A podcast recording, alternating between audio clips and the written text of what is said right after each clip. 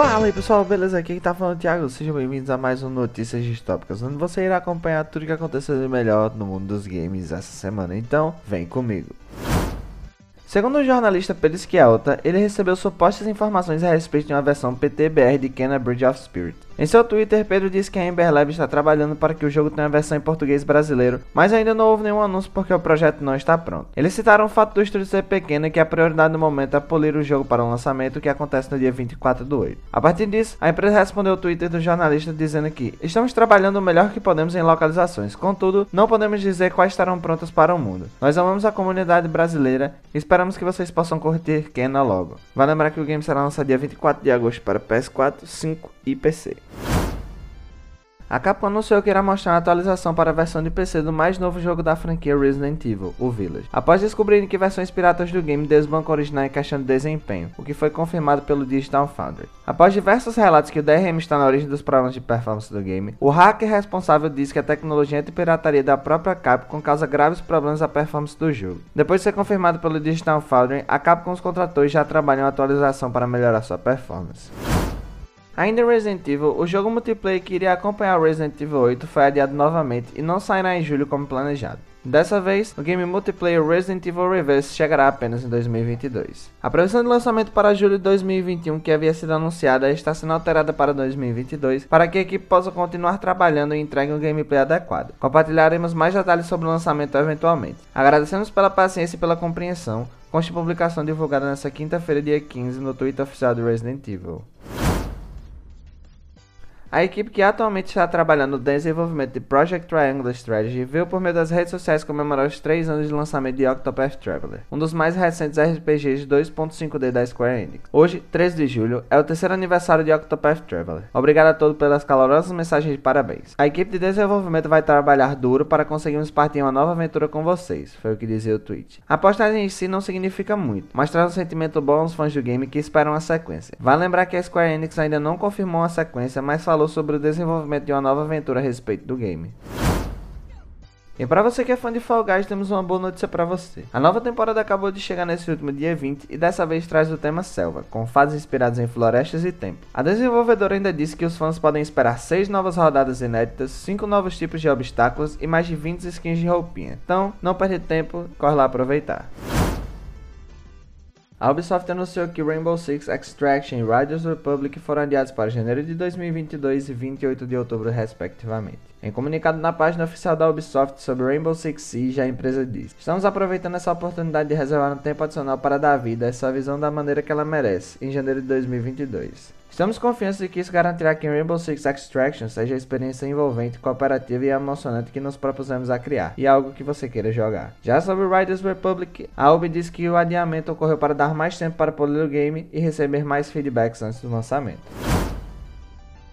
Pela primeira vez, uma mulher estampa a capa de um game da série NBA 2K. A atleta se chama Kenneth Parker e é jogadora do Chicago Sky, além de ser medalhista ouro nas Olimpíadas de 2008 e 2012 pelos Estados Unidos. Kenneth estampará a capa na edição do jogo que será exclusiva da GameStop. Ao todo, o game contará com quatro capas, uma para cada versão. A padrão, Cross Gen Digital Bundle, a coleção de aniversário e a edição na qual a atleta faz parte. A participação dela é sem dúvida histórica e abre porta para que outras mulheres possam aparecer nas próximas capas e abre a porta para que outras mulheres possam aparecer nas próximas capas, o que sem dúvida é muito importante. E parece que a Netflix entrará de vez no mercado de games. Segundo uma reportagem veiculada pelo site Bloomberg, a empresa planeja entrar na indústria de games até o final do ano que vem. Sendo assim, para ajudar nessa nova fase, a companhia contratou um ex-funcionário da EA e do Facebook. A ideia da Netflix é oferecer jogos na sua plataforma de streaming, contudo, de acordo com fãs da reportagem, a empresa não pretende aumentar o preço das assinaturas. Isso provavelmente se deve à tentativa da Netflix de competir com a concorrência de streamings que só cresceu nos últimos meses. A empresa já possui investimentos na área, mas não tão expressivo quanto dito na reportagem mas vale lembrar que nada do que foi dito foi confirmado pela Netflix. Cory Barlog, diretor criativo da Sony Santa Mônica e da franquia God of War, veio a público no Twitter criticar os altos preços dos consoles em território brasileiro e em outras localidades. O diretor afirma em postagem que os preços deveriam ser ajustados dependendo da região, atendendo à realidade de cada país. A mensagem logo foi rebatida por um brasileiro que comparou o preço do PS5 no Brasil a pelo menos 5 salários mínimos do país. Os videogames não são mais para todos, disse Peter. Francamente, isso é uma besteira, rebateu Cory Barlog. Para ser claro, isso é uma besteira que custe tanto o PS5 e o valor não seja ajustado por região, escreveu o diretor. Que a realidade dos gamers brasileiros é sofrível, isso todos nós já sabemos. Contudo, vamos torcer e mover campanhas para que isso deixe acontecer. Afinal, jogar tem limites.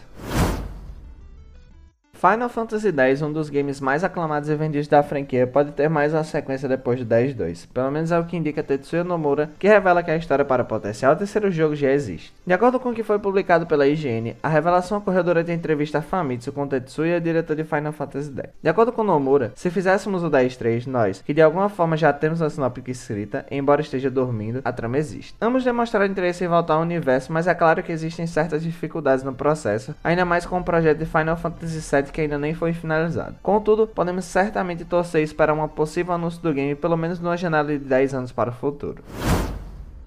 A Arc System Works, empresa conhecida por seus jogos de luta, anunciou nesse dia 16 que o mais novo jogo da empresa, Guilty Gear Strive, já superou a marca de 500 mil unidades enviadas às lojas. Vale salientar que esse número inclui versões para os consoles PS4 e PS5, além de PC via Steam.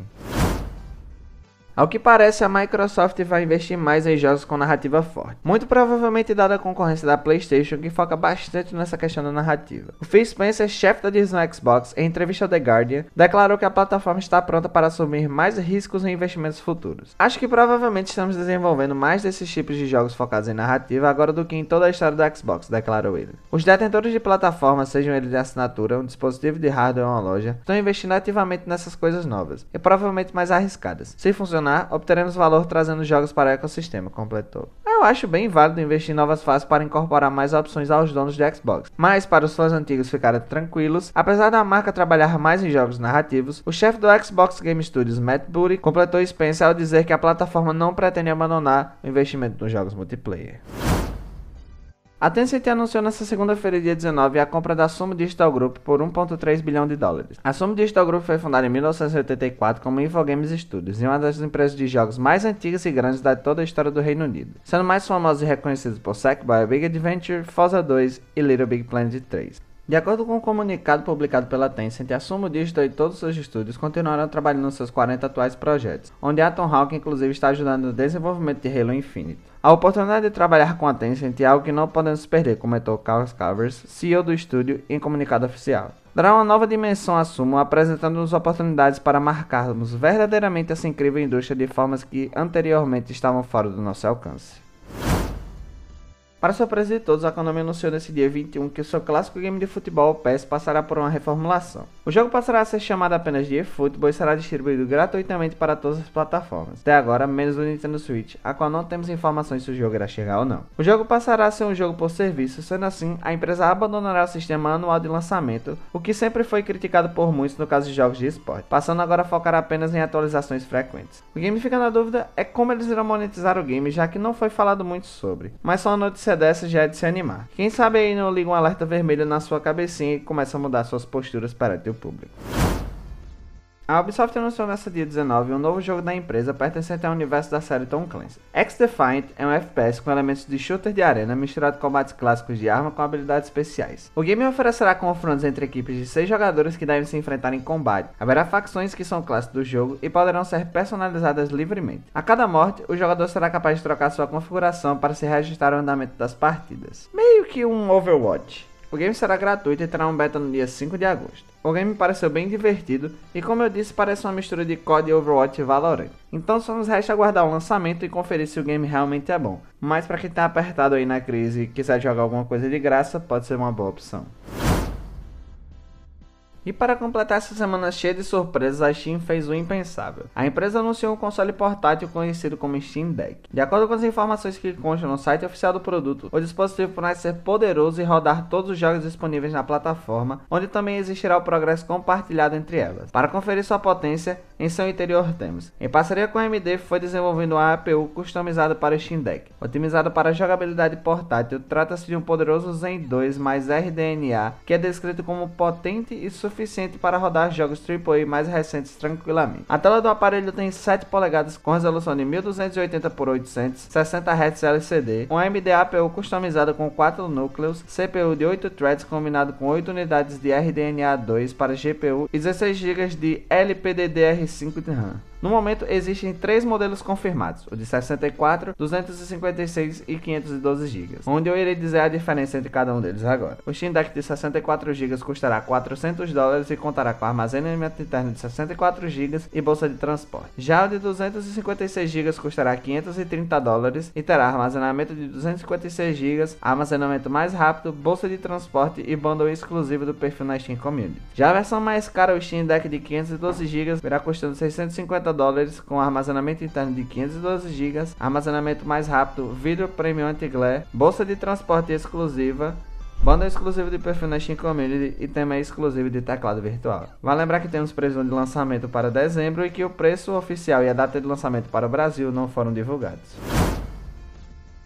Então é isso pessoal, isso é tudo essa semana. Se você gostou, deixa o like aí se você estiver pelo YouTube, compartilha o link com seus amigos. Segue a gente nas redes sociais para ficar por dentro de tudo que acontece aqui no Distopia Cultural. E eu vou ficando por aqui. Até semana que vem. Valeu!